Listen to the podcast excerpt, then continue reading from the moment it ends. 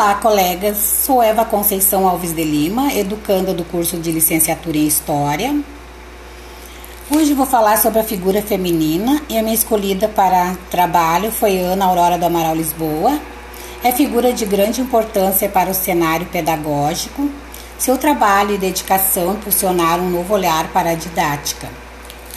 Sabe-se que a figura feminina gerou grandes contribuições ao decorrer da história em nossa sociedade. Resgatar essas contribuições é vivenciar uma trajetória literária e cultural, além de relembrar os processos sociais decorrentes na história. Na atualidade, a figura feminina tem discurso atuante, porém, esse direito foi marcado por grandes movimentos que perpassam séculos. Antigamente, a mulher era vista como um indivíduo, um indivíduo sérvil, sendo submetida a priorizar o trabalho doméstico. Através de manifestações e muita luta, ela está reconstruindo seu papel na política e no corpo social. Ana Aurora do Amaral Lisboa nasceu na cidade de Rio Pardo, no Rio Grande do Sul, em 1860. Foi professora, escritora, ativista e lutou pelo direito das mulheres. Ainda na adolescência, foi encaminhada a Porto Alegre, onde iniciou a, a realização do seu sonho, ser educadora. Cursou por alguns anos a escola normal e atuou como professora na rede pública.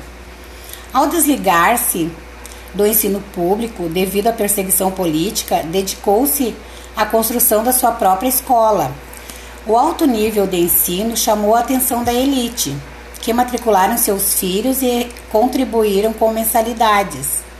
Porém, a escola mantinha uma proposta inclusiva, visionária, onde alunos de, de, distintas classes sociais dividiam o mesmo espaço.